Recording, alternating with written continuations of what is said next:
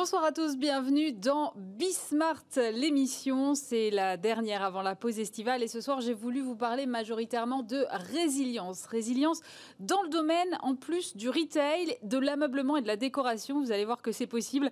résilience pardon, également dans le domaine de l'immobilier. Et puis on s'intéressera à la formation. La formation qui peut être un levier de montée en compétences. C'est une opportunité à saisir pendant cette crise. Euh, voilà de quoi on va parler ce soir et puis on terminera avec l'entrepreneuriat local, les micro-entreprises. Comment les soutenir? Comment faire qu'elles passent l'été? C'est au programme de Bismart et on commence maintenant.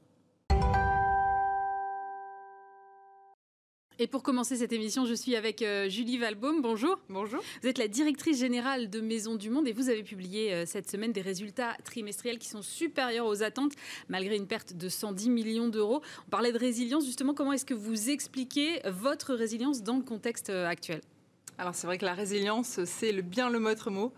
Pour moi, c'est vraiment en fonction de deux choses. D'abord, la force du modèle d'affaires. Et c'est vrai que Maison du Monde se repose sur en fait plusieurs jambes et c'est ça qui euh, nous a permis de traverser euh, la crise euh, efficacement, à la fois un équilibre entre le meuble et la décoration, la France et l'international et là présentement entre le magasin et l'online. Et c'est vrai que nos activités e-commerce, qui représentaient déjà 25% du chiffre d'affaires du groupe l'année dernière, donc un ancrage digital assez fort par rapport au secteur, ont fortement accéléré puisqu'ils ont bondi de 50% euh, sur le deuxième trimestre. Ah, vous avez fait moitié plus sur le deuxième trimestre? Oui, on a fait plus 50% euh, par rapport à l'année dernière et donc sur l'ensemble du semestre, le web a représenté 38% euh, des ventes totales.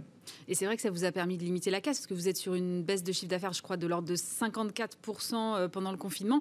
Et en fait, sur le semestre, on réduit cette baisse à 13, d'où l'importance d'avoir, j'imagine, anticipé vraiment ce virage du online bien avant, en fait. Alors, c'est vrai que ce online, c'est le résultat d'une accélération qui, est là depuis plusieurs années.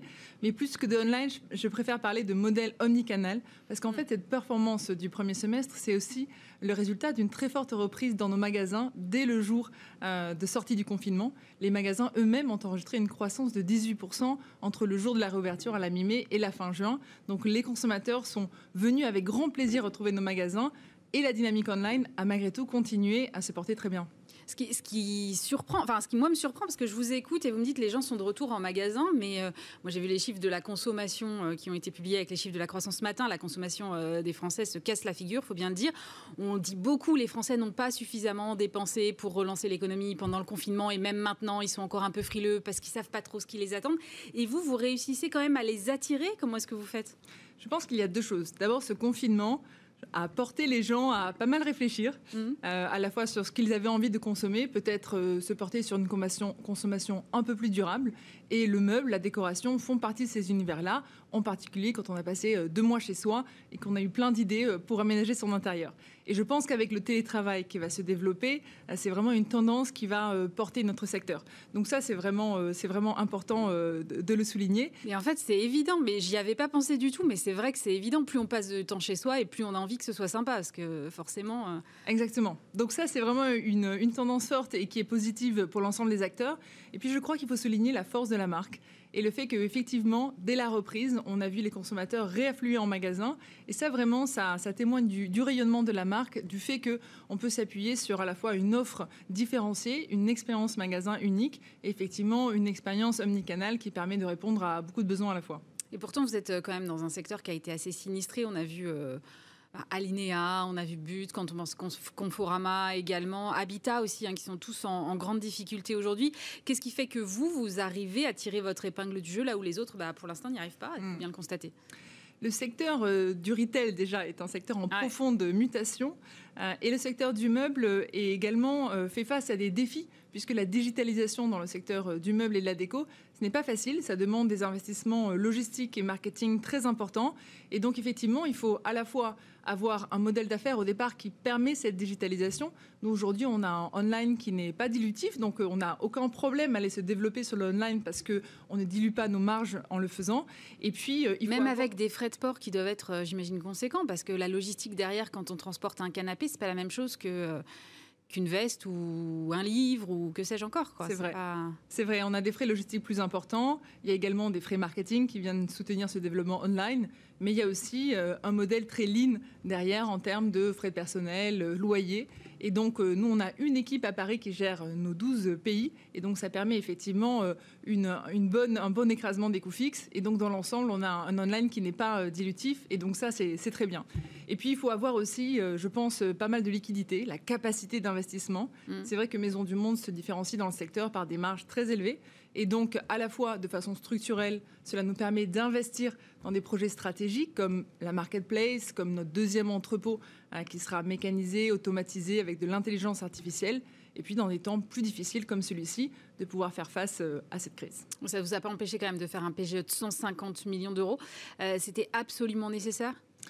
Alors, absolument nécessaire. Euh, qui peut le dire? En fait, aujourd'hui. C'était un truc de précaution?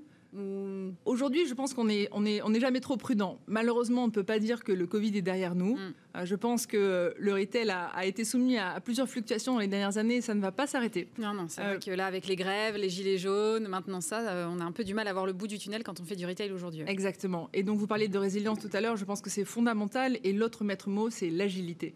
Et donc, on a besoin de réunir vraiment ces, deux atouts. Et pour nous, le PGE, c'était une façon d'avoir toutes ces liquidités pour justement pouvoir faire face à, à tout ce que peut nous présenter le futur. Vous visiez un chiffre d'affaires, je crois, de l'ordre de 2 milliards en 2024, si mes souvenirs sont bons. Est-ce que ça remet tout ça en cause ou pas? Alors l'année dernière, on a posté un chiffre d'affaires de 1 milliard donc effectivement une ambition forte à 2024 qui repose sur une stratégie qui, à mon sens, reste complètement pertinente, puisque c'est vraiment le développement de ce modèle omnicanal avec, on l'avait déjà dit l'année dernière, une digitalisation croissante. On avait prévu l'année dernière qu'à 2024, un tiers de notre chiffre d'affaires viendrait du e-commerce, mm. euh, et notamment avec euh, le lancement euh, à l'automne, c'est-à-dire dans quelques mois, de notre marketplace.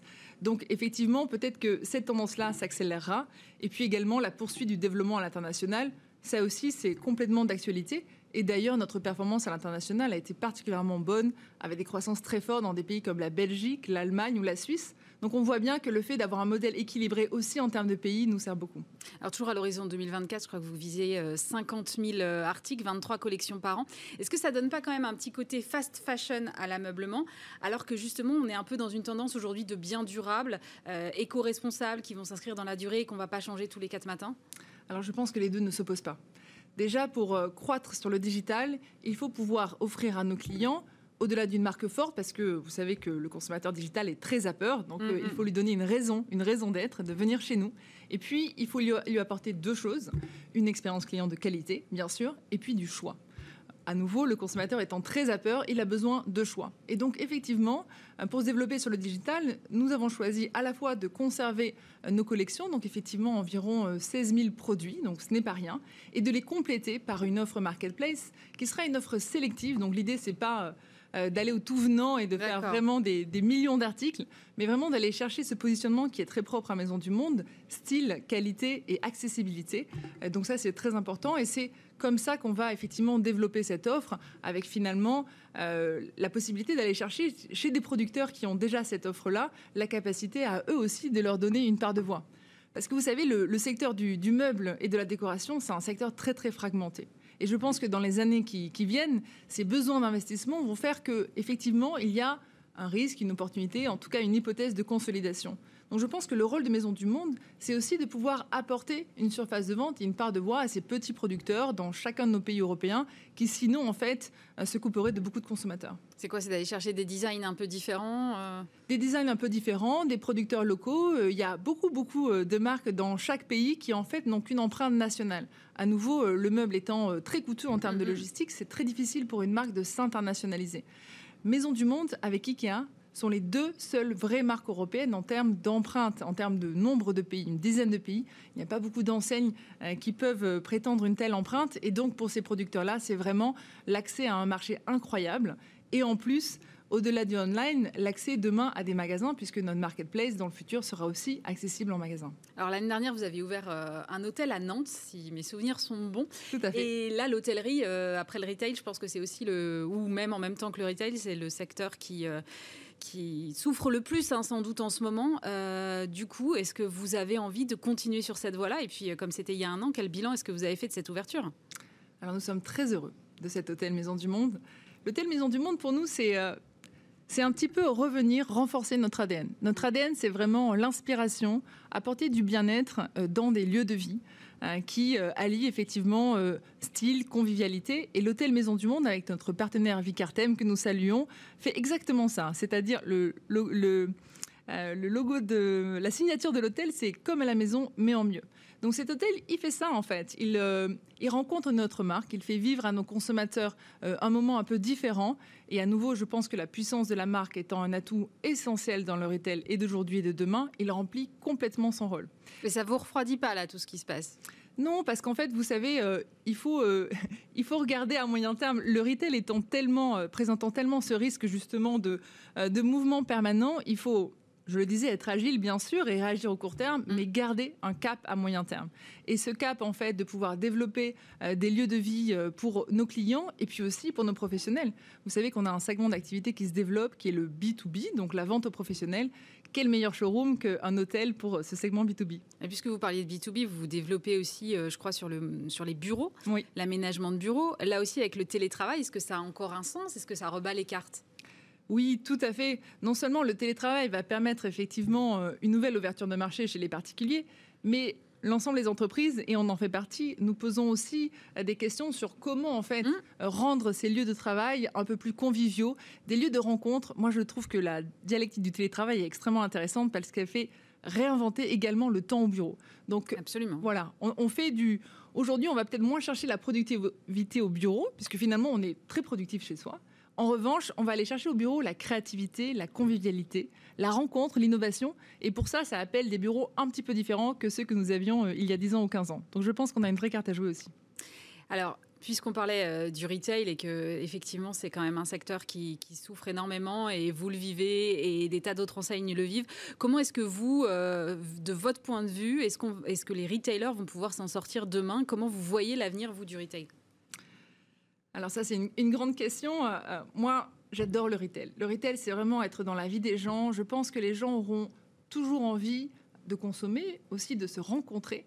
On pose souvent la question, puisque j'ai un background plutôt digital, hmm. mais finalement, est-ce que ça vaut le coup d'ouvrir des magasins? Oui, absolument. Le magasin reste au cœur du modèle. Il faut juste chercher à, à, comprendre en fait ce qui demain fera la richesse de ce magasin et ce qui lui apportera une valeur complémentaire différente du online. Et je crois que là-dedans, il y a à la fois la notion d'expérience, de rencontre et de service. Donc si finalement le retail euh, se redéfinit sur un équilibre, puisqu'il s'agit bien de ça, d'un équilibre et pas tout l'un ou tout l'autre, autour d'un service très efficace et un très grand choix sur l'online, mais une expérience, un conseil, un je ne sais quoi qui sera beaucoup porté par l'expérience magasin, alors le retail a toutes ses chances. Je pense que les gens euh, continueront à vouloir euh, effectivement consommer.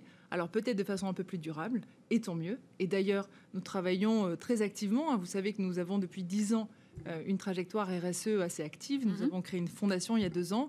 Pour nous, c'est un aspect très important. On va accélérer nos efforts dans le domaine. Et cette offre plus durable va complètement dans le sens de l'histoire. Merci beaucoup, Julie Valbaum. Je rappelle que vous êtes la directrice générale de Maison du Monde. Merci à vous. Merci à vous.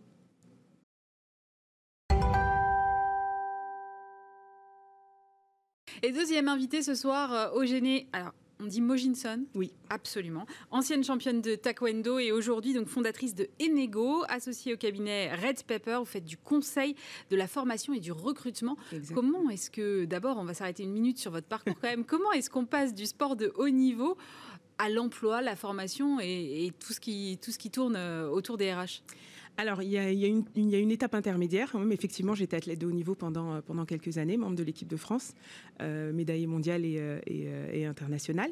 Et en parallèle, j'ai commencé à travailler dans un grand groupe au service commercial. Et quand vous travaillez au service commercial, en fait, il y, a énormément de similitudes parce qu'on on, a des objectifs à atteindre, on doit être le ou la meilleure, il y a des challenges. Donc, en fait, c'était, j'étais dans mon élément. Et puis, je devais apprendre euh, énormément sur euh, les pratiques commerciales, sur nos, outils qui étaient régulièrement euh, mis à jour. Donc en fait, c'était, ça s'est fait tout simplement. D'accord. Et au sein de l'entreprise dans laquelle j'étais, on accompagnait des dirigeants dans, leur, dans leurs objectifs commerciaux, on leur, on leur, proposait des solutions de communication. Et donc, tout naturellement, je me rendais compte lors, de, lors des entretiens, il y avait petit manque au niveau de la stratégie, qu'en fait, ils avaient des, objectifs, mais qu'ils les posaient là comme ça, plus 5%, Sans savoir comment on y allait y arriver. voilà, sans réellement avoir pris le temps, mhm. parce qu'il en manquait hein, réellement, hein, il manquait de, temps pour, pour le faire. Et donc, du coup, de fil en aiguille, effectivement, à force d'être restreinte sur le côté stratégie pour pouvoir les conseiller sur d'autres choses, parce mhm. que ce sont plusieurs éléments qui se, qui se combinent ensemble pour arriver à, une, à la performance. De là est né le cabinet Enego et puis mon association avec le cabinet Red Pepper. Et ça fait combien de temps là maintenant que vous faites ça? Ça fait un peu plus de deux ans. Ah oui, quand même. J'ai passé 16 ans euh, voilà, au sein d'un grand groupe et puis juste derrière, euh, euh, j'ai fait la même chose, mais en étant à mon compte et en n'étant pas limité par des produits. On, peut vraiment voilà, rentrer dans la stratégie et c'est parce qu'il y a eu, régulièrement eu des, problématiques de, d'engagement, de motivation des mhm. salariés, bah de fil en aiguille, on arrive à la formation. Est-ce qu'ils sont régulièrement euh, formés? Est-ce que les compétences sont mises à jour régulièrement? Et puis on arrive au recrutement, parce que parfois il y a des erreurs de casting et, euh, ouais, ça, je crois que tout le monde en commet. bon, donc justement, quand je vous ai eu euh, au téléphone pour préparer cet entretien, vous m'avez dit mais cette crise c'est une super grande opportunité pour la formation. Qu'est-ce qui vous convainc que c'est le cas aujourd'hui? C'est parce qu'on n'a pas le choix en fait on se donne. En fait, c'est une question d'état d'esprit. Bah, comme vous l'avez dit, moi, je viens du, milieu du sport et on est toujours en train de se mettre, euh, de se remettre en question mm. et quelque part de se former euh, sur des. Autant je faisais du taekwondo, mais j'ai euh, j'ai fait de l'athlétisme, du, du, stretching, plein de choses. Et en fait, même au sein de, de, mes expériences professionnelles, je n'ai pas arrêté de me former sur des produits pour être toujours au fait de, ce qui se faisait. Et puis en plus, c'était dans le digital. Donc le digital, ça change, ça change constamment. Mm. Donc certes, il y a eu une crise, mais au-delà de la crise, c'est une habitude à prendre, c'est un, état d'esprit à avoir, de continuer à se former régulièrement pour, pour, pour, prendre plus de plaisir à ce qu'on fait, être meilleur et puis découvrir de nouvelles choses, de nouvelles manières de, de fonctionner. Alors ça, j'ai l'impression que les, entreprises l'ont entendu, euh, parce que Danone va proposer à ses salariés dont l'emploi est menacé par la crise de les former pendant deux ans pour éviter justement qu'ils perdent leur emploi.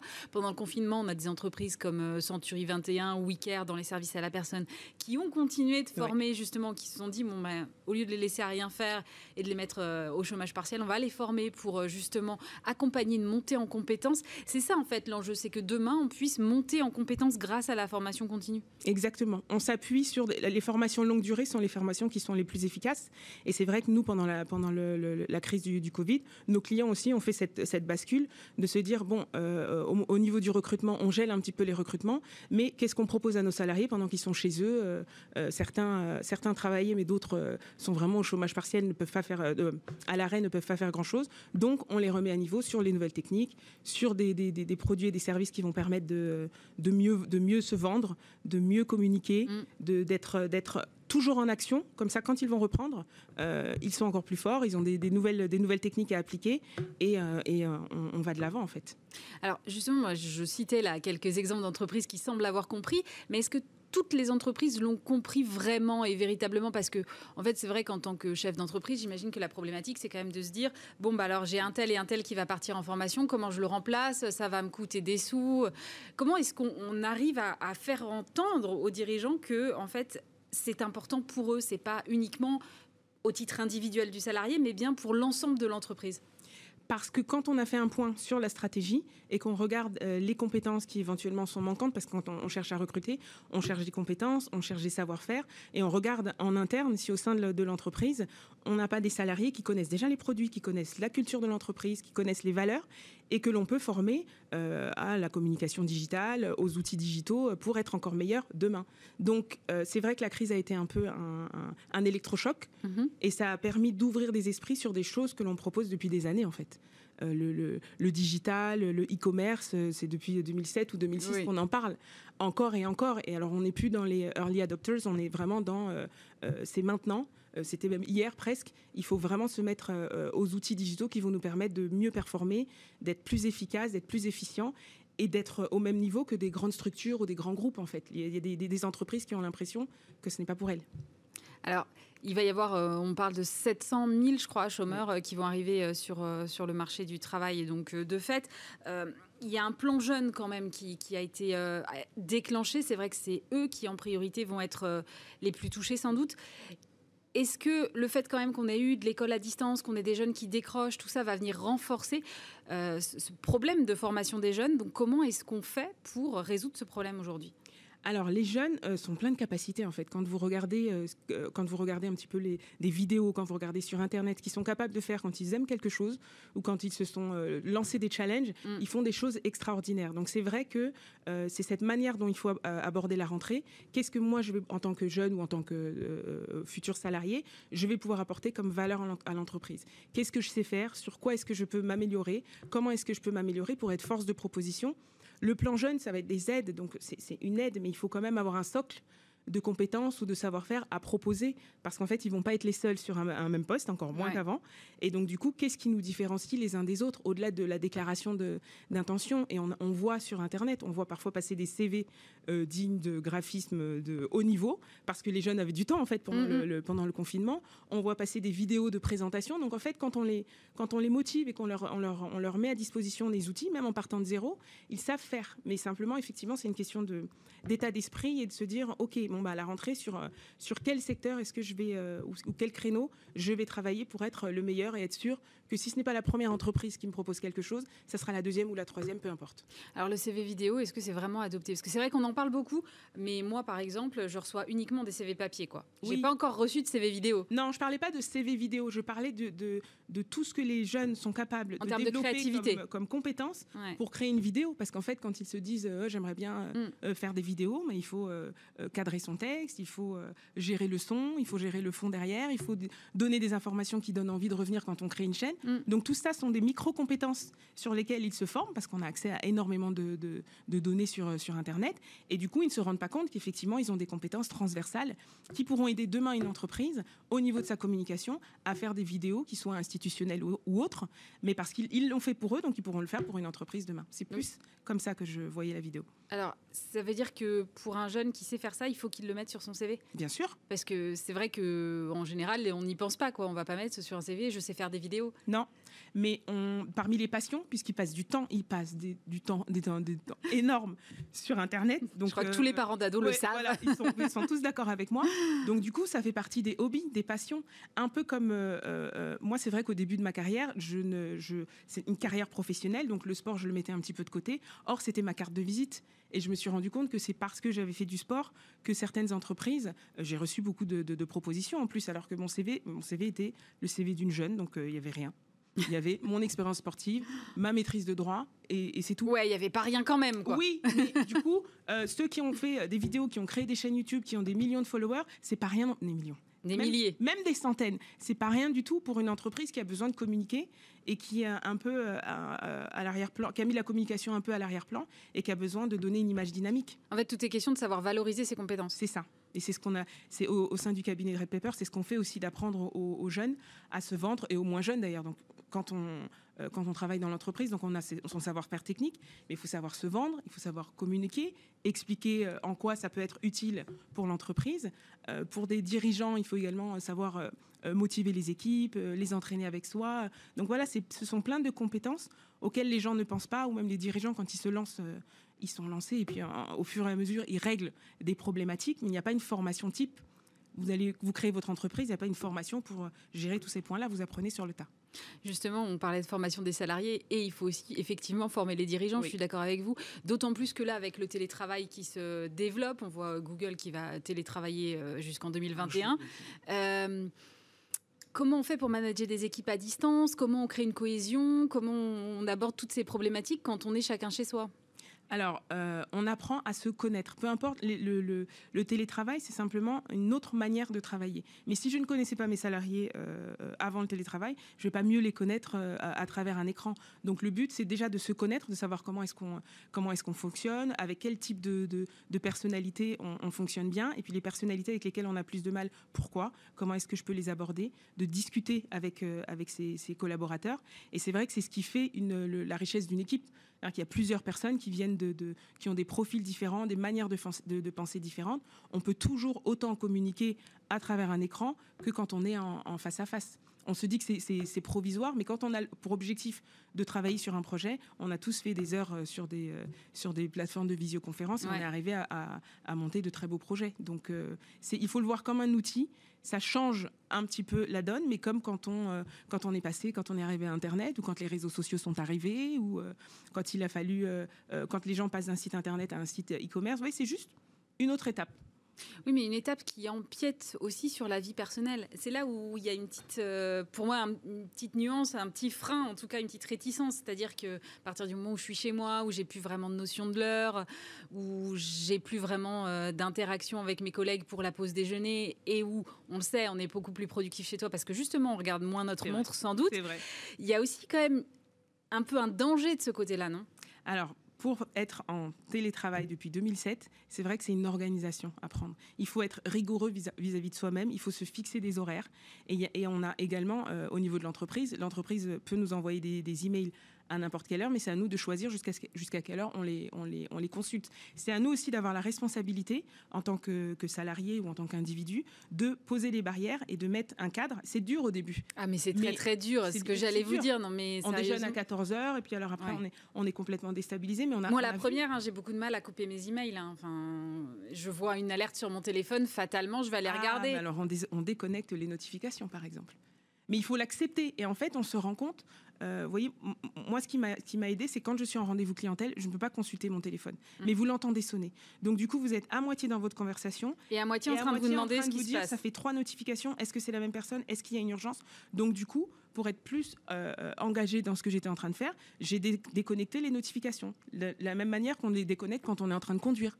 Donc du coup, on s'aperçoit qu'effectivement, on est plus efficace dans le traitement des mails et on oblige les gens à nous envoyer des mails avec des objets qui nous donnent envie de, cliquer dessus parce qu'on les, on les reçoit par wagon. Mais du coup, ça fait un travail un peu plus compliqué après. C'est-à-dire que quand on se retrouve avec euh, un truc qu'on n'a pas traité au fur et à mesure... On rééduque, on rééduque les gens à nous envoyer des mails uniquement si c'est euh, si c'est important, à nous pas nous mettre en copie, mettre tout le monde en copie, c'est c'est le fléau. Et, ça c'est en dehors de, de, la crise Covid. Avant, on recevait aussi des re, des on, ne sait plus. Vous commencez par le dernier, mais en fait certains ont répondu à, au mail numéro 37 et celui et certains ont, répondu au mail numéro 3. Donc vous perdez des informations. C'est toute une, une réorganisation, avoir une réorganisation à la fois individuelle et collective. On se met d'accord sur ce qu'on ce qu'on va utiliser comme outil. On n'est pas obligé d'utiliser que les emails. Il y a des outils aussi qui nous permettent d'avoir une vision. Euh, on n'a pas consulté ces mails de la journée. Mm. Bah là, on peut se poser et on sait que sur tel projet en attente, voilà ce qui a été dit. Sur tel autre projet, voilà ce qui a été dit. Et ça, c'est l'avantage des outils digitaux et la digitalisation.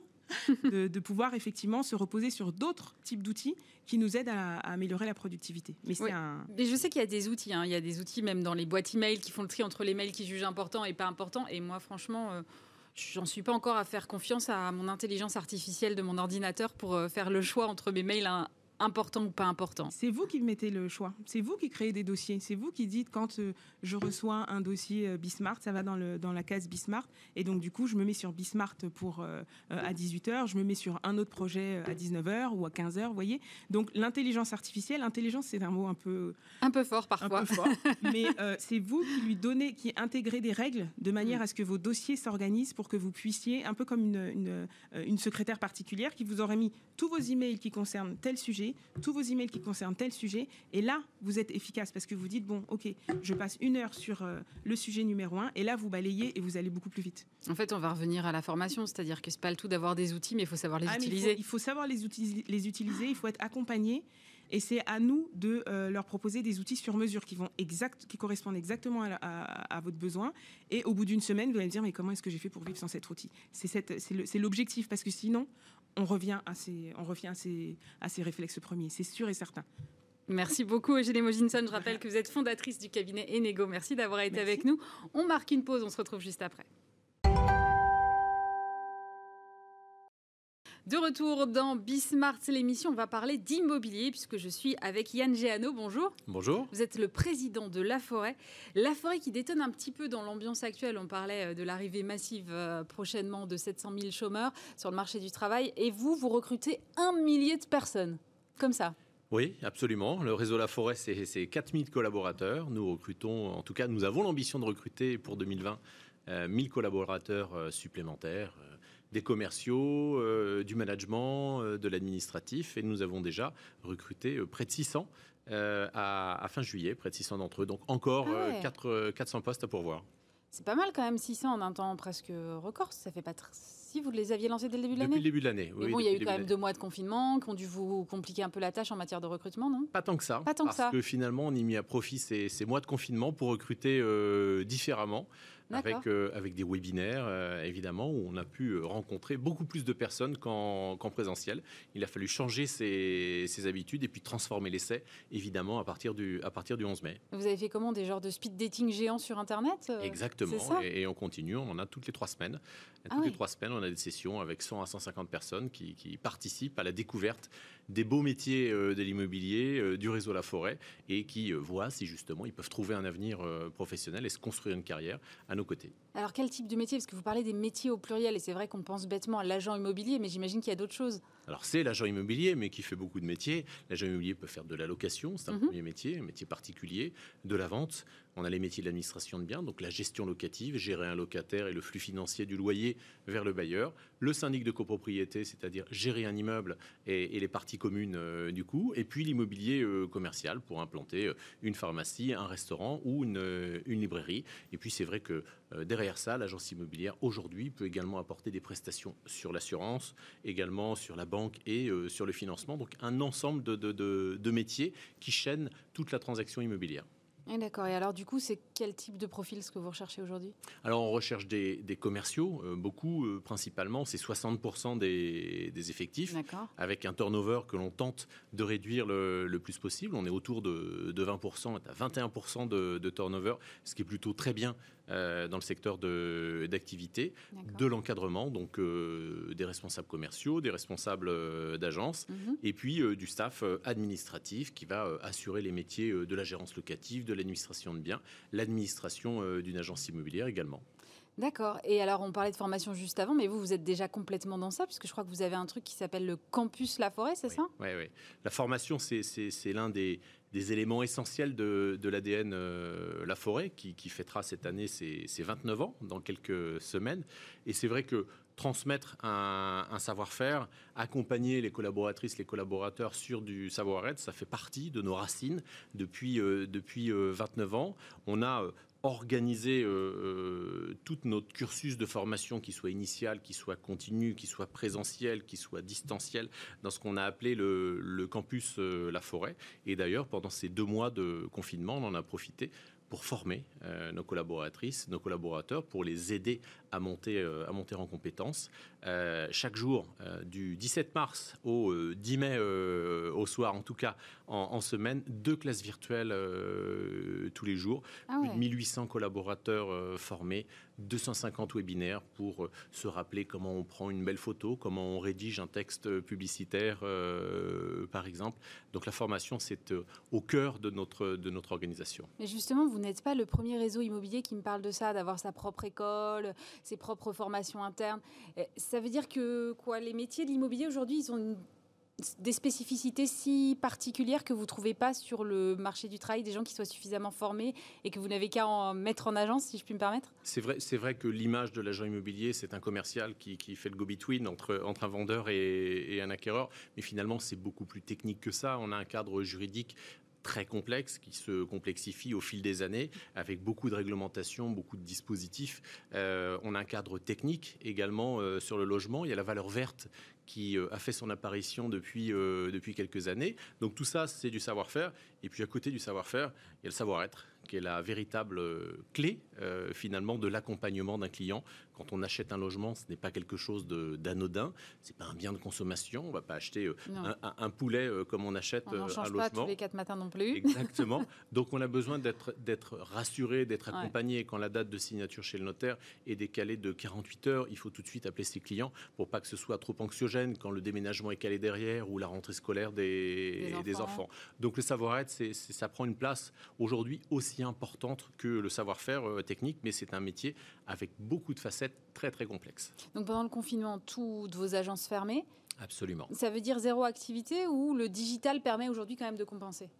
Non, le digital ne, permet pas de, compenser. Euh, une fois de plus, on, en parlait, hein, visiter un logement euh, bah avec de la visite virtuelle, on peut faire une présélection, euh, mais acheter un logement, c'est acheter un logement, acheter l'environnement, acheter une rue, acheter un immeuble, acheter un commerce. Si on ne va pas sur place, on ne se rend pas compte. Exactement, du vis-à-vis, des nuisances, des bruits ou au contraire du calme. Donc il faut, il faut visiter. Notre activité a été réduite de 75%. En fait, si on regarde le confinement, on peut le séparer en, trois mois assez, assez distincts. Le mois de, mars, où on a travaillé deux semaines et demie mhm. sur la dynamique de 2019, donc un mois plutôt bon. Oui, j'imagine. Le mois de mai, où à partir du 11 mai, on a travaillé finalement trois semaines avec un redémarrage tonitruant. Seul le mois d'avril a été euh, presque totalement blanc et on a finalisé les dossiers qui étaient déjà euh, avancés avec les outils digitaux. La signature électronique, tout ça. Oui, ça fait ça fait. Ça, ça révolutionne quand même un peu. Pas, non, pas pour nous. Pas pour nous. Ça fait quatre ans qu'on utilise la signature électronique, ah la lettre recommandée euh, électronique, qu'on travaille sur le cloud pour échanger les documents avec de la gestion électronique documentaire, qu'on prend rendez-vous sur le site laforêt.com, qu'on fait de la visite virtuelle, qu'on fait de la photo HDR professionnelle, etc., etc. Tout ça, ça fait quatre ans qu'on a bâti ce, ce parcours client digitalisé. Donc on est euh, pleinement habitué euh, à travailler comme ça, à l'utiliser parce que le digital, on en parle beaucoup, euh, mais donner les outils comme ça aux collaborateurs, c'est une chose. D'ailleurs, il faut savoir les utiliser. Utiliser une tablette dans un rendez-vous commercial, il n'y a rien de plus difficile. D'ailleurs, on le voit au plus difficile? Bah, Parce qu'on met finalement un nouvel outil entre le client euh, et soi-même, avec euh, le bug, avec la difficulté ah d'utiliser euh, l'outil. Et on le voit d'ailleurs au quotidien. Il n'y a pas beaucoup de commerces finalement qui utilisent ces outils digitaux dans le rapport au quotidien avec, avec les consommateurs. Donc là encore, beaucoup de pédagogie, beaucoup d'accompagnement pour convaincre de l'utilité de, de, ces outils. Mais on est plutôt, plutôt au rendez-vous, ce qui n'est pas nécessairement le cas de toute la chaîne immobilière puisqu'une transaction immobilière, c'est l'agent immobilier à l'entrée, c'est le notaire à la fin. Mm. Et on a vu que les notaires ne sont pas nécessairement tous euh, équipés. 40% des études ne sont pas équipées pour signer euh, à distance. Exactement. Et puis entre les deux, on a des administrations, on a des mairies, on a des services d'urbanisme qui n'ont pas repris nécessairement avec le même rythme et qui ne sont pas euh, totalement digitalisés. Donc ce sont ces maillons de la chaîne qu'il va falloir certainement renforcer dans les mois et les années à venir. Alors vous disiez redémarrage tonitruant, c'est si bon que ça, là, les perspectives sur le marché immobilier? Oui, alors on sort d'une période euh, dramatique, difficile, euh, humainement, socialement. On ne sait pas trop comment, comment euh, ça va se passer. Mais justement, ça aurait pu refroidir les achats immobiliers. Ce qui... Alors, on s'attendait à une reprise assez, assez forte puisque euh, beaucoup de Français avaient entamé des projets immobiliers, mm. avaient par exemple vendu une maison euh, juste avant le confinement, signé un compromis de vente ou euh, devaient rechercher une location pour rejoindre une école ou dans le cadre d'une mutation. Donc tous ces projets ont été bloqués pendant deux mois. Et cela, forcément, effet de rattrapage Il derrière. a fallu voilà, redémarrer très rapidement. On a vu les agendas se, se remplir. Ce qu'on n'avait pas vraiment perçu, c'est les nouveaux projets que les Français ont, mûri pendant ces deux mois, en se retrouvant euh, en tête à tête, les yeux dans les yeux avec son logement pendant deux mois. C'est ça. en fait, ils ont pris conscience de la réalité de leur logement, quoi. Oui, de la réalité de leur logement, et puis du rôle de l'immobilier finalement dans la stratégie euh, patrimoniale. On voit beaucoup de clients venir nous voir en disant ça fait longtemps qu'on veut faire l'investissement locatif on n'avait pas le temps, on est très chargé professionnellement, il faut s'occuper des enfants, il faut s'occuper de mm. nos parents. On a un quotidien euh, très dense, mais là on s'est posé, on l'a regardé et on veut passer à l'acte sur cet investissement locatif. Donc concrètement, euh, ça donne plus 12% de volume de transactions en juin 2020 par rapport à juin 2019, ah oui, plus 9,6% sur le mois de juillet euh, également sur la même période. Donc on, essaye de rattraper la perte qu'on a eue sur le, mois d'avril et qui est quand même aujourd'hui à peu près euh, à 18% au sein du, réseau La Forêt. D'accord. Et alors, est-ce que le confinement a changé les attentes des Français vis-à-vis de leur logement? Est-ce que vous voyez des changements d'habitude de, en termes de demande? Est-ce que euh, on a beaucoup parlé des jardins, des balcons, des terrasses? Est-ce que ça, vous le voyez dans les chiffres? Est-ce que vraiment aujourd'hui c'est une demande?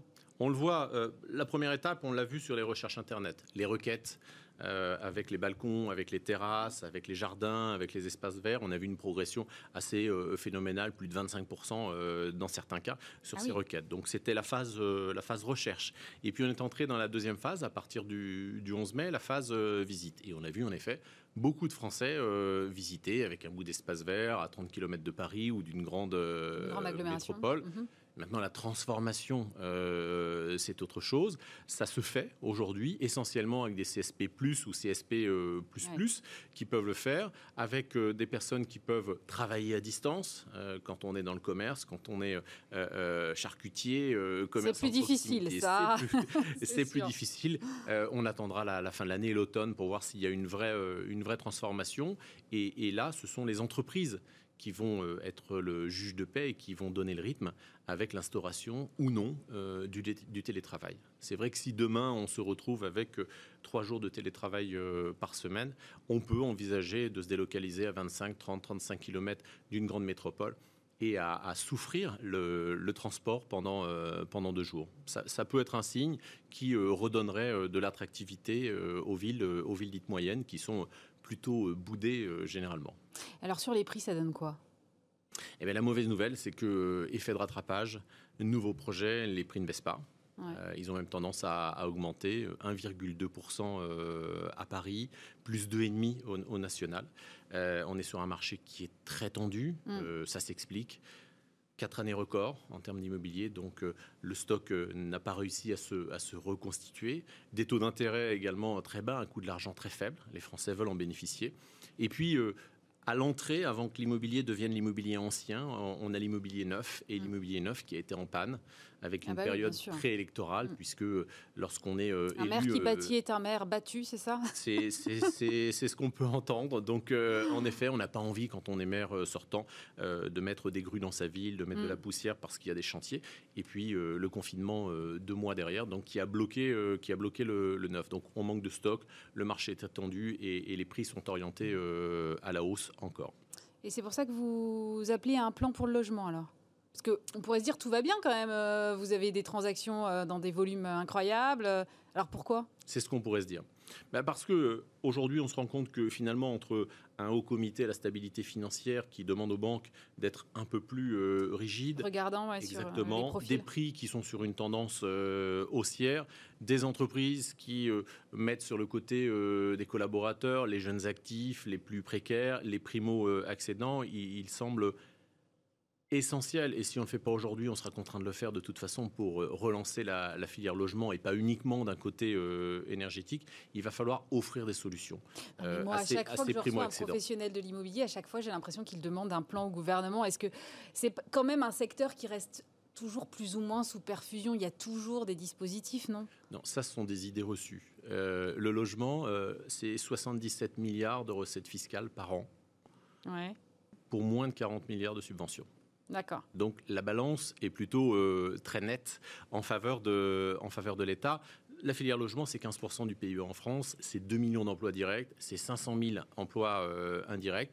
C'est un prêt à taux zéro qui pourrait permettre de faire entrer euh, dans le jeu euh, les primo-accédants. C'est un dispositif de Normandie pour favoriser euh, l'investissement locatif et permettre à celles et ceux qui ne peuvent pas devenir propriétaires de trouver un logement également en, location. Rappelons aussi au passage que le parc locatif privé et non pas social loge 20% des, des, Français. Donc des coups de pouce dans ces, dans ces sens-là seraient bienvenus pour éviter de pénaliser une fois de plus les populations les plus modestes, les plus fragiles et euh, les plus exposées. Merci beaucoup Yann Géano. Je rappelle que vous êtes le président de la forêt. Merci d'être venu nous voir. Merci à vous. Et dernier invité de Bismart, l'émission ce soir, c'est Emmanuel Landais. Bonjour. Bonjour. Vous êtes le directeur général de l'ADI. L'ADI, qui est un organisme qui aide 50 000 entrepreneurs en France, notamment dans le microcrédit. Vous avez justement lancé un appel au pouvoir public pour continuer à soutenir les petits entrepreneurs locaux. Vous avez fait une étude et vous êtes dit que fin juin, seulement un quart de ces petits entrepreneurs avaient repris leur activité après le confinement. Donc ça veut dire que vous craignez que l'été ne soit fatal à ces toutes petites entreprises? Oui, en effet, euh, l'étude qu'on a sortie au mois de juin montrait qu'un quart avait repris normalement leur activité, euh, trois quarts avaient repris, donc euh, il y avait quand même une partie des entrepreneurs qui avaient pu reprendre, mais à des niveaux d'activité très très faibles par rapport à, par rapport à la situation antérieure, et un quart n'avait pas du tout repris leur, leur activité. Donc on a vraiment une situation très difficile, qui est évidemment un peu meilleure que ce qu'elle était pendant le confinement, mais il y a un vrai risque qu'une grande partie de ces petits entrepreneurs qui ont souvent créé depuis peu euh, soient obligés de cesser leur, euh, leur, entreprise dans les prochains mois. Oui, c'est ça, parce qu'en fait, ils ont souvent moins de deux ans d'activité. Et du coup, en fait, ce redémarrage, c'est presque comme s'ils créaient leur entreprise de nouveau, en fait. Oui, c'est exactement ça. C'est des entreprises qui étaient, pour certaines, créées depuis quelques mois, euh, parfois deux ou trois ans, et qui étaient en pleine croissance. Ça s'est interrompu brutalement au, moment du, au moment du confinement, avec des entreprises qui disposaient déjà au départ de relativement peu de ressources, peu de fonds propres. le peu de fonds propres dont elles disposaient a été fortement amputé pendant, pendant la crise. Donc là, la situation, c'est en réalité un redémarrage, une recréation d'entreprise euh, qui nécessite probablement d'ailleurs le même type d'intervention que, ce qui a pu être fait au moment où ces entreprises ont été créées. Oui, c'est ça. Qu'est-ce, que vous demandez, aujourd'hui, au, pouvoir public pour pouvoir maintenir ces entreprises, qu'elles puissent maintenir leur activité? Alors, on demande trois choses. Euh, d'une part, le maintien du dispositif qui a été mis en place euh, au moment du, confinement, le fonds de solidarité, qui est un, filet de sécurité pour, les entrepreneurs, qui leur permet essentiellement de faire face à leurs dépenses courantes et un peu l'équivalent du, chômage partiel pour, les salariés. On demande également qu'elles euh, puissent bénéficier d'un petit apport de fonds propres, une prime de redémarrage en quelque sorte, euh, qui existe déjà pour certains secteurs d'activité, pour certains types d'entreprises. On demande à ce qu'elle soit élargie et qu'elle puisse effectivement toucher les plus précaires ou ceux qui sont les mhm. plus fragiles. Et puis on demande enfin une exonération de cotisation sociale, éventuellement plafonnée euh, à, certains niveaux pour que dans les six prochains mois, donc jusqu'à la fin de l'année, ils puissent, euh, ils puissent redémarrer sans avoir à, devoir des cotisations. Alors il y a des reports qui existent aujourd'hui. Hein. ce qu'on demande, c'est simplement qu'elles puissent être euh, purement et simplement puissent être exonérées. Alors vous avez lancé cet appel il y a déjà plusieurs euh, semaines. Est-ce que vous avez été entendu? Alors on a été écouté, ce qui est déjà, déjà bien. Et il y a, je crois, enfin voilà, un intérêt pour euh, la situation des entreprises en général. C'est vrai que ces, entreprises-là, elles sont souvent sous les radars parce qu'elles sont petites, elles sont euh, dans des territoires qui ne sont pas forcément toujours très très visibles. Et puis c'est euh, souvent des, donc des micro-entrepreneurs ou des, entrepreneurs individuels. Bon, il se trouve qu'ils ne rentrent pas toujours dans les, dans les cases. Hein. Ils n'ont pas de salariés, euh, ils ne sont pas forcément dans les secteurs euh, dits euh, qui ont été arrêtés, type le, voilà, le, commerce, ou, le, tourisme. Donc la difficulté, c'est de les faire rentrer dans les cases. Il y a eu des aménagements qui ont d'ores et déjà été opérés sur le fonds de solidarité, donc le mécanisme, le filet de sécurité général. Mhm. Pour la prime de redémarrage, ça semble pour l'instant un petit peu plus compliqué, mais on ne perd pas espoir. D'accord, parce que là, on parle de quel type euh, d'entrepreneurs? Ce qu'on dit micro-entrepreneurs, entrepreneurs qui n'ont pas de salariés. Dans quel type de domaine est-ce qu'aujourd'hui, euh, les entreprises que vous accompagnez, elles exercent? Alors, leur caractéristique, d'abord, c'est qu'au moment de leur création, c'est des entreprises qui ne pouvaient pas avoir accès au crédit bancaire parce mhm. que les personnes auxquelles on s'adresse sont euh, souvent en situation de minima social, ont, peu de ressources, peu d'apports peu, personnels. Elles créent donc essentiellement des entreprises individuelles. Pour la moitié d'entre elles, ce sont ce qu'on appelle des auto-entrepreneurs. Euh, il crée dans des activités qui, bah, par définition, nécessitent relativement peu d'investissement. Donc, c'est beaucoup euh, des activités de service, service à la personne, service aux entreprises, du petit commerce, souvent du commerce ambulant ou des petites boutiques euh, en milieu rural, typiquement, des activités dans le transport ou dans le bâtiment. Donc, c'est très diversifié. Mais c'est des gens qui, qui, créent leur propre emploi en quelque sorte. Il y a parfois des emplois salariés supplémentaires. Mais la logique principale, c'est de créer sa propre activité, être son propre patron, être autonome, générer des revenus, avoir aussi un statut euh, d'entrepreneur. Mais c'est là où c'est très important finalement, parce qu'on parle d'une arrivée, on le disait tout à l'heure, de 700 000 personnes sur le marché du travail euh, dans les mois qui viennent. Euh, ces gens qui créent leur propre emploi, il est important de les aider justement d'autant plus.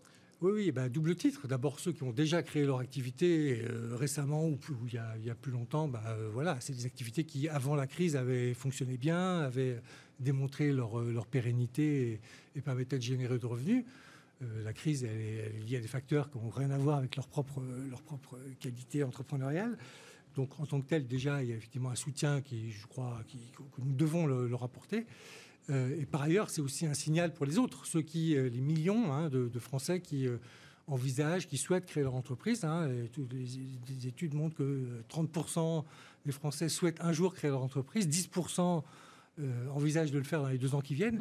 Bon, le message, ça doit aussi être un message d'encouragement à la fois pour les, euh, les aider à, se lancer, puis aussi en, se disant, si jamais il y a des difficultés, si par exemple il y a une nouvelle mesure de restriction, euh, je vais quand même pouvoir bénéficier d'un minimum de protection pour si jamais il y a des il y a un nouveau confinement, par exemple. Ce qui m'avait marqué dans votre étude, c'était que finalement, malgré les difficultés, ces entrepreneurs-là ne se découragent pas. Ils ont un niveau d'optimisme qui est assez remarquable quand même. Oui, oui, ils sont à la fois euh, inquiets et, euh, optimistes. Hein. Euh, on a 62% qui, au moment de l'étude, et je pense qu'aujourd'hui, j'espère que c'est un peu plus, hein, puisque c'était il y a déjà quelques semaines, qui étaient confiants quand même pour l'avenir de l'entreprise, qui, vu le contexte au mois de juin, était je crois, effectivement la preuve d'un grand optimisme. 40% disent qu'ils sont, sont à l'esprit combatif. Donc il y a, voilà, il y a les deux, les deux, les, deux sentiments qui sont euh, un peu combinés, ce qui, je crois, d'ailleurs une forme de lucidité, c'est-à-dire qu'il y a effectivement des inquiétudes légitimes à avoir euh, compte tenu du contexte, mais euh, bon, c'est leur projet, c'est leur, bébé, c'est encore, comme je le disais, des activités qui fonctionnaient bien avant le mois de mars. Donc il y a aussi un espoir et une envie de reprendre, euh, ou de reprendre éventuellement différemment. Il y a aussi beaucoup d'entrepreneurs qui ont su euh, adapter, modifier un peu leur, euh, leur, leur activité pour tenir compte du contexte. Donc il y a, de l'espoir pour ceux qui sont déjà en activité. Puis il y a aussi, encore une fois, j'insiste, de l'espoir pour ceux qui souhaiteraient se lancer dans les prochains mois, malgré la conjoncture générale et le, qui est peut-être qui reste encore un peu morose. Oui, c'est ça. Alors ça permet d'une part de créer son propre euh, emploi et de deux aussi, d'autre part, de, soutenir l'économie locale parce que finalement, euh, c'est ces entrepreneurs-là qu'on va trouver dans des petits centres-villes, dans des zones rurales et tout ça, en fait, cette économie. Euh, disons un peu rurale ou en tout cas dans les territoires, elle a besoin aujourd'hui d'un petit coup de d'un petit coup de pouce supplémentaire. Oui, tout à fait. C'est vrai que les, créations d'entreprises sont, sont, avant tout l'objectif des entrepreneurs, c'est de créer leur, activité et dégager des revenus, mais il y a aussi une logique économique qui est, je crois, d'intérêt général, qui permet de contribuer à la revitalisation de territoires, soit territoires ruraux, soit de quartiers en difficulté, soit de mm. centres-villes euh, qui sont désertés. désertés. Donc il y a une logique économique aussi euh, très forte, et euh, ce serait dommage que ces activités qui ont été créées doivent cesser, encore une fois pour des raisons exogènes. Et puis, il y a des besoins encore très importants pour répondre aux, euh, euh, besoins de services de, proximité dans une logique euh, effectivement qui, est celle des circuits courts. Hein. Évidemment, ces entreprises qui ne fonctionnent pas sur la dimension internationale. Mm-hmm. la production se fait localement. Quand il s'agit de services, par définition, c'est extrêmement local et en proximité. Je crois que ça correspond bien, ça correspondait déjà bien aux évolutions de l'économie depuis quelques années, a fortiori suite, suite à la crise que nous avons connue. Et tout ça, c'est bon pour l'attractivité des territoires et ce qui fait qu'en fait, on a un cercle vertueux derrière. Oui, oui, tout à fait. Bah, d'ailleurs, nous, on est très implantés hein, sur les territoires. On a 160 antennes partout en mm. France. Euh, on a des permanences, des équipes qui sont vraiment. Oui, vous êtes au terrain, c'est vraiment sur le terrain. On est très soutenu par les collectivités territoriales euh, qui nous financent, qui nous, euh, nous aident à, à, nous faire connaître. parce que je crois qu'elles reconnaissent effectivement l'utilité de cette économie de, de proximité qui est dont on parle beaucoup et que je crois on essaie d'aider de, à, réaliser concrètement. Alors, euh, vous aidez 50 000 entreprises euh, par an, c'est ça? Alors, on aide 20 000 entreprises par an et on, comme on les aide sur, des, sur plusieurs années, on les accompagne on les finance sur des, durées qui peuvent être de 2 à 4 ans, l'encours, si je puis dire, d'entrepreneurs de, qu'on accompagne est de 50 000. Et alors, du coup, je me posais la question, comment vous faites le tri? Parce que j'imagine que si vous avez 20 euh, 000 entreprises que vous accompagnez par an, vous devez avoir beaucoup plus de dossiers Oui, on a à peu près 5 fois plus de, demandes. Euh, bah, on, voilà, on examine à la fois la viabilité supposée, hein, parce qu'en création d'entreprise, il, y a évidemment toujours une part d'inconnu qui, est importante. Euh, on octroie des prêts, donc on regarde aussi la situation financière et la capacité de remboursement des, des personnes. Et puis après, bon, il y a aussi des, des, des porteurs de projets qui peuvent renoncer à leur projet ou le différer. Donc il y, a, une sélection en quelque sorte qui se fait euh, assez naturellement. On n'a pas, pas besoin de, marquer, de filtrer euh, énormément. Ça se fait, ça se fait un peu naturellement. L'accompagnement qu'on propose euh, permet aussi aux, personnes de faire évoluer leur projet, de se rendre compte que peut-être il n'y a pas forcément besoin non plus dès le départ d'avoir un, financement aussi important que, que. On a beaucoup d'activités qui peuvent démarrer avec relativement peu de ressources. Donc nous, on s'adresse vraiment aux gens qui n'ont euh, pas du tout de moyens et euh, qui ont besoin d'un crédit pour, euh, pour lancer leur projet. il y a des activités qui peuvent se lancer avec des apports. Et le, taux de remboursement que vous avez? Alors, il était très bon hein, jusqu'à présent. Il l'est toujours parce qu'on a réussi à, on a fait, on a fait beaucoup de reports d'échéance et puis on, voilà, on a aussi Vous avez aménagé, on a oui. accompagné, on a aménagé les, les- les situations. Donc on va voir comment ça se présente. Mais pour l'instant, euh, au mois de juillet et au mois de juin, c'était, plutôt bien. Il y, a, il y a quand même une reprise hein, qu'on, sent et qui a une, une dynamique euh, à la fois pour les entreprises existantes, mais aussi des, des demandes nouvelles. Et donc pour répondre à votre question, on a un taux de remboursement qui est de 94%. euh, une fois voilà, euh, pris en compte les, les, les décalages dans le temps des, des, D'accord. des impayés. Donc, par, pour des créations d'entreprises, qui plus est portées par des personnes qui ont peu de revenus, peu de ressources, c'est des performances qui sont. Assez Oui, plus qu'honorable. Oui. Et alors, en termes de taux de viabilité des entreprises, là, on est sur Alors quel là, on est euh, un peu au-dessus des moyennes des entreprises individuelles, donc c'est 76% à 2 ans et 65% à 3 ans. Donc ça, c'est évidemment très positif. On est fiers de ça, mais on est fiers aussi euh, parce qu'on, on- quand on fait nos enquêtes, tous les trois ans, on fait une enquête très approfondie sur la situation des, des- entreprises qu'on a, qu'on a aidé à créer euh, les années précédentes. Et on interroge ceux qui ont dû cesser leur activité. D'abord, ils sont tous, tous très, très majoritairement très positifs sur leur parcours, sur leur expérience, même s'il y a eu un échec. On a à peu près les mêmes niveaux de satisfaction que ça, que- même dans le cas d'un échec c'est ou dans le cas d'une réussite. Ouais. Et puis, on a un taux de retour à l'emploi salarié qui, alors, quand on cumule euh, les entrepreneurs en activité et ceux qui ont retrouvé un emploi salarié, on arrive à 85%, ce qui est donc, euh, voilà.